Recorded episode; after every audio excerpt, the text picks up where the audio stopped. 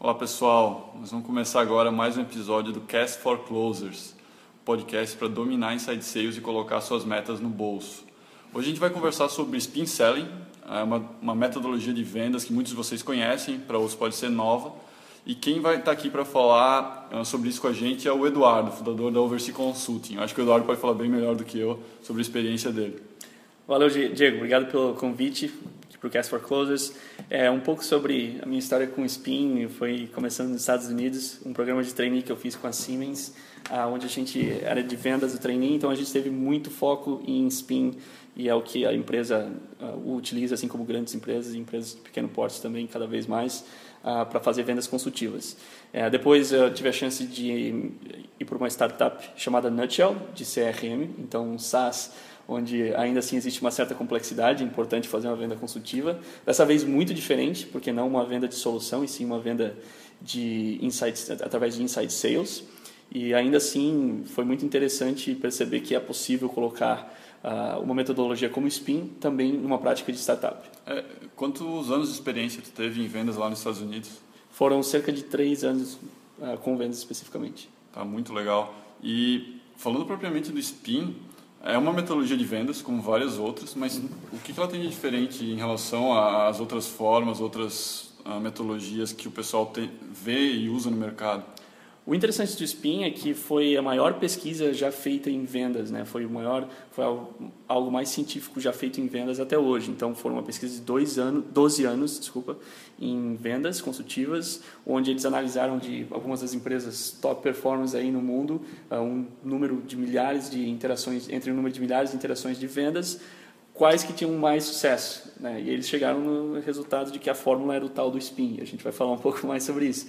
Mas foi uma pesquisa muito bem feita e, além de um método, é também uma mentalidade. Né? Não é só uma metodologia, mas também é uma, uma maneira de se colocar uh, em frente ao cliente de uma maneira super consultiva. É, alguém gastou pesado nisso. Eu li o livro e vi que eles gastaram 30 milhões de dólares. E, bom, deve funcionar, né? Deve funcionar. Dinheiro, não, não, ruim não pode ser. Realmente. Uh, vamos começar então. Se puder até falar, SPIN uh, é um nome para quatro fases dessa metodologia. Acho que vale a pena começar falando disso. Claro. Então, as quatro fases da metodologia são situação, problema, implicação e necessidade de solução.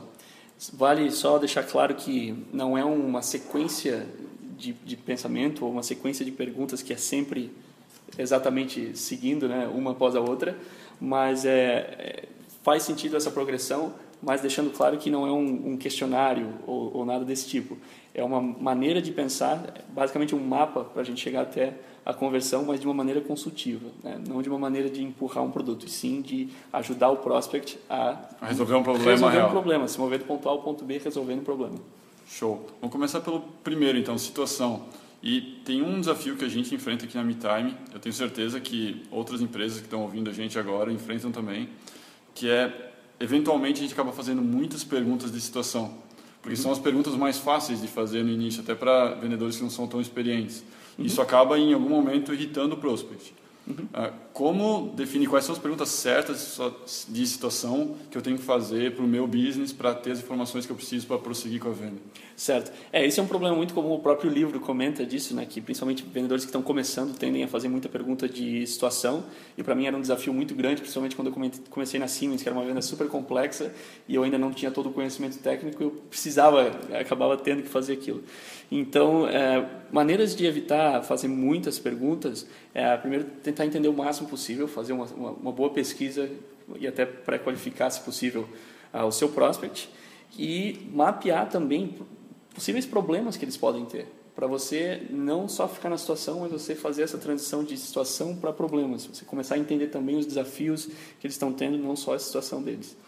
Outras questões que eu acho que é importante deixar claro de evitar na, na hora de fazer perguntas de situação é não começar a fazer muita pergunta de situação no fim da venda. Né? São perguntas que normalmente vão funcionar melhor no começo da venda.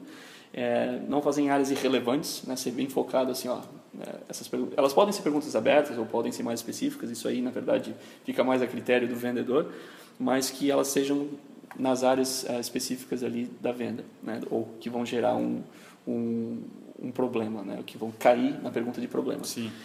E também evitar ter um pouco de cuidado com áreas sensíveis, né? Então, às vezes, dependendo de com que departamento de uma empresa você está conversando, você tem que uh, ter essa sensibilidade de que, que tipo de pergunta que qual o teu budget é que tipo de pergunta que vai fazer sentido ou não né? Então é, tem que ter um pouco de cuidado. Mas resumindo são perguntas de fato e são perguntas neutras que não vão tender a trazer um sentimento negativo ou positivo no teu prospect, mas são importantes. Sim, e até compartilhando uma experiência do que a gente viu ser importante, tu mesmo comenta, é colocar no início da ligação uh, por que que tu vai fazer aquelas perguntas, né? Então, uhum. se colocar na posição de, cara, eu quero te ajudar a resolver uma possível dor e por uhum. isso eu preciso entender mais sobre o teu negócio e como ele funciona atualmente. E daí uhum. ele vai já esperar um pouco dessas perguntas e tu vai ter um pouquinho mais de abertura. Indo agora para problema, ah, depois que tu entendeu a situação atual dele, ah, tu provavelmente conseguiu identificar pontos de melhoria, ou pontos de dor aguda que ele tem dentro da operação. Uhum.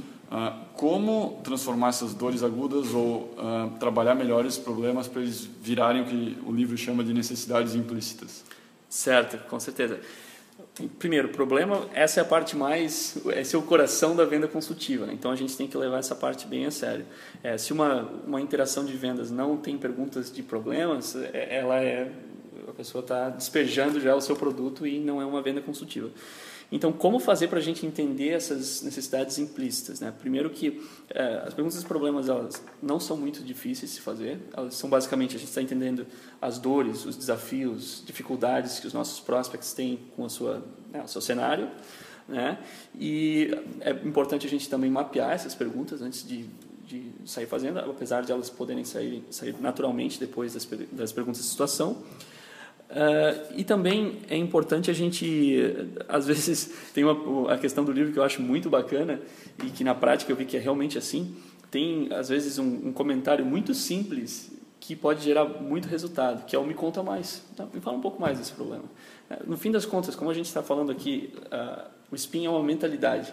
Então a gente quer deixar o prospect falar para a gente quais que são as dificuldades.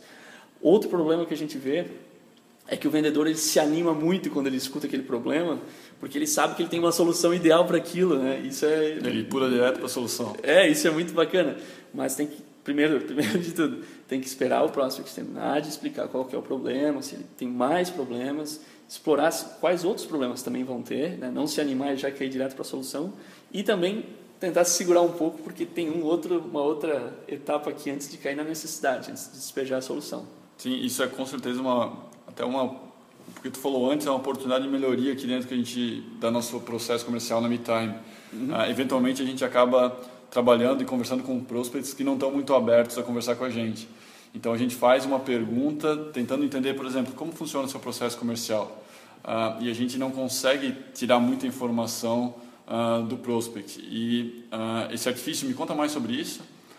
é algo que pode fazer ele se abrir um pouquinho mais e levar a gente a entender melhor os problemas e as necessidades implícitas. Então, acho que é bem válido, a gente vai começar a aplicar isso na próxima semana. Indo agora para implicação, ah, eu li o livro e eu vi que essa é a parte mais difícil para o vendedor aplicar. Chegar em perguntas de implicação, né? O que que esses problemas que eu levantei agora, como eles vão impactar no negócio do meu potencial cliente e o que, que isso vai causar no médio prazo, longo prazo. Uhum. Uh, como tu sugere que as equipes comerciais se preparem para fazer essas perguntas? Certo, muito bom. É, primeiro, a pergunta de implicação, ela pode ser feita de maneira super simples. Se fosse resumir em uma maneira de perguntar só, é exatamente esse exemplo que, que tu deu, que é como que esse, que esse problema afeta o teu negócio. É basicamente isso. Mas é difícil de fazer essa, essa parte, essa, essa pergunta de implicação, porque a gente tende a querer já cair direto na solução. Então, é importante, e o próprio uh, livro do Spin recomenda, a gente planejar uh, essa interação, essa ligação antes.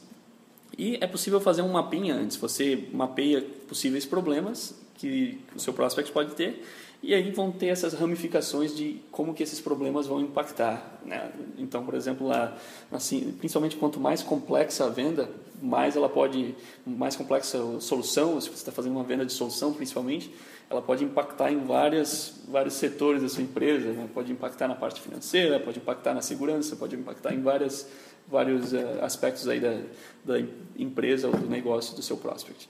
Ah, show. E um outro ponto que no livro me chamou muita atenção é que se tu passa bem pela essa fase de perguntas de implicação, ah, tu acaba educando esse contato teu lá dentro da empresa sobre, ok, ah, hoje se eu não resolver esse problema, é isso que vai impactar na minha empresa e essa empresa pode me ajudar a resolver esse problema e ele se torna um promotor ali dentro. Então ele vai conseguir vender essa ideia de qual problema temos que resolver para os outros tomadores de decisão envolvidos. Agora se tu despeja direto informação sobre o teu produto ele não vai conseguir vender isso para as outras camadas de tomadores de decisão. Então eu acho que isso é outro ponto que trabalhar bem em perguntas de implicação trabalhar elas antes de fazer a ligação pode pode ajudar bastante com certeza. Até porque a necessidade de implicação vai, muitas vezes vai fazer o prospect pensar em, em impactos que ele nem tinha parado para pensar antes. Né? E que realmente, se, se depende da decisão de outros players ali, ele vai poder comentar como que isso afeta outras áreas também. Ah, exatamente. Uh, por último, a última fase do SPIN é a necessidade de solução. Então, como é que um vendedor pode resumir toda a conversa, toda a informação que ele coletou e trabalhar algum tipo de avanço com aquele prospect, fazer o deal andar uma casa para frente no funil de vendas. Uhum, certo. Então, assim, o que, que a gente chegou até agora? A gente entendeu a situação, os fatos, que dificuldades que eles estão tendo, que problemas, que dores, como que isso afeta o seu negócio e agora então a gente quer traduzir isso em como que uma solução que provavelmente a nossa empresa consegue trazer, vai cair exatamente uh, na resolução daqueles problemas, daquelas dores. Então a gente pode até. É, a, a, o legal do SPIN aqui é que a gente pode, através de uma pergunta, fazer com que o prospect ele mesmo chegue na conclusão de qual a necessidade é, dele. Ele mesmo faça a venda. No caso, a gente economiza muito, muita articulação do produto aqui. Então a gente, através, eu recomendo fazer através de uma pergunta que pode ser algo do tipo que valor teria para você se a gente conseguisse resolver esse ponto aqui? Né, sua... Diminuir 20% o teu custo de armazenamento. Sim, então, então essa pergunta faz ele já pensar no benefício. Por quê? Porque é uma dor e é uma solução que cai para resolver aquela dor, para sanar aquela dor. Então isso que é o verdadeiro benefício, que não é uma vantagem ou nenhum atributo, é algo que vem para sanar uma dor de verdade.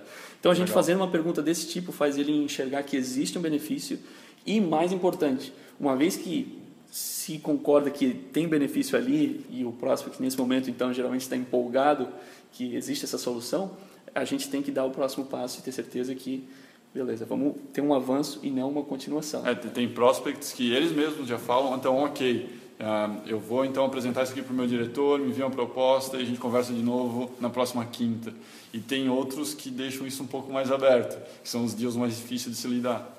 É, exatamente. É, muitas, às vezes por uma questão de, cultural, de não, é, até de empatia, não querem não é, querem. O brasileiro não, não quer dizer não, né? É, é, acontece. Tem um pouco disso, mas é importante sempre, é, por mais que seja um agora não, entender qual que é o próximo passo, então, ou o que que está o que está no caminho ainda. Talvez a gente não, não cobriu algum problema ali do, no spin, então vamos entender se realmente faz agrega valor. Mas se agrega valor, então vamos focar no próximo passo. Qual que seria o avanço e não a continuação? Perfeito. E uma coisa, a gente começou a, trabalhar com spin selling faz algum tempo e nesse período ficou claro que não basta ler o livro, não basta criar um, uma metodologia própria, uh, mas para realmente melhorar no spin selling, o coaching é fundamental. Uhum. Uh, inclusive, a gente lançou faz uh, uma semana, um pouco mais, um benchmarking Inside Sales Brasil, onde ficou claro que por volta de 30% das empresas que trabalham com inside sales não fazem coaching. Uhum. E também ficou claro que as empresas que fazem coaching têm uma tendência maior a ficar mais meses dentro da meta. Uhum. Uh, o que tu sugere para a empresa que hoje ainda não faz um coaching com seus vendedores, comece a fazer? Assim, passos simples, básicos para eu começar a, a treinar os meus vendedores e fazer com que eles melhorem sistematicamente em spin selling certo? Então, tu traz um ponto muito muito importante aqui, que não spin na teoria é lindo, mas a, a realidade é o, a prática, né? Para a gente melhorar no spin, a gente tem que ter essa prática. Os vendedores têm que estar sempre se, se tem estar sempre melhorando seus suas habilidades. Então, para melhorar o coach, o coaching em spin é muito importante. Algumas práticas que podem ser feitas de uma maneira simples, pode ser alguns é, algumas reuniões entre até até entre colegas ou entre o gestor e o vendedor. Nos Estados Unidos a gente fazia era comum é, dar uma caminhada até semanalmente ou com uma certa periodicidade e tendo em mente que não é uma não é um treinamento e não é uma revisão de performance é tentar ajudar o vendedor a, a perceber oportunidades de melhoria como que ele está o que, que deu certo, o que, que deu errado, o que, que no spin está faltando ainda, principalmente essa parte da implicação ainda é uma dificuldade maior para muitos. Então, como melhorar cada vez mais essas perguntas, a abordagem em geral? É, e, e, quem sabe pegar um pouco dessas oportunidades de melhoria e aplicar elas em simulações, né? Com certeza. Outra prática boa é exatamente isso, é, é fazer simulações internas com a equipe, né?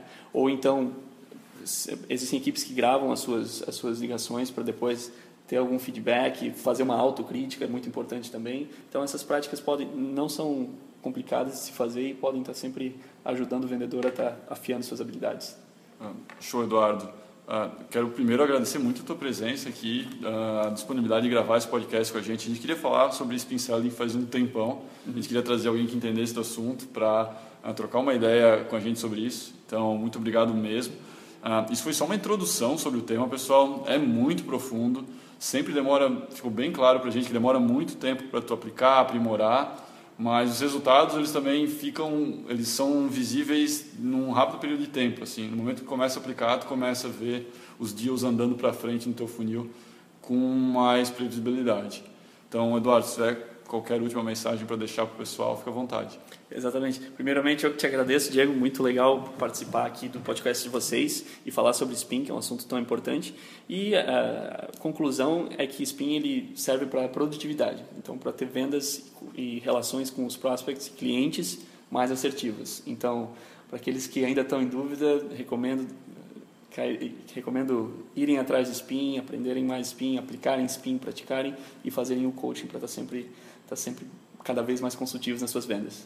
É isso aí, pessoal. Obrigado pela audiência. A gente uh, provavelmente vai lançar um novo episódio na próxima semana. Um abraço.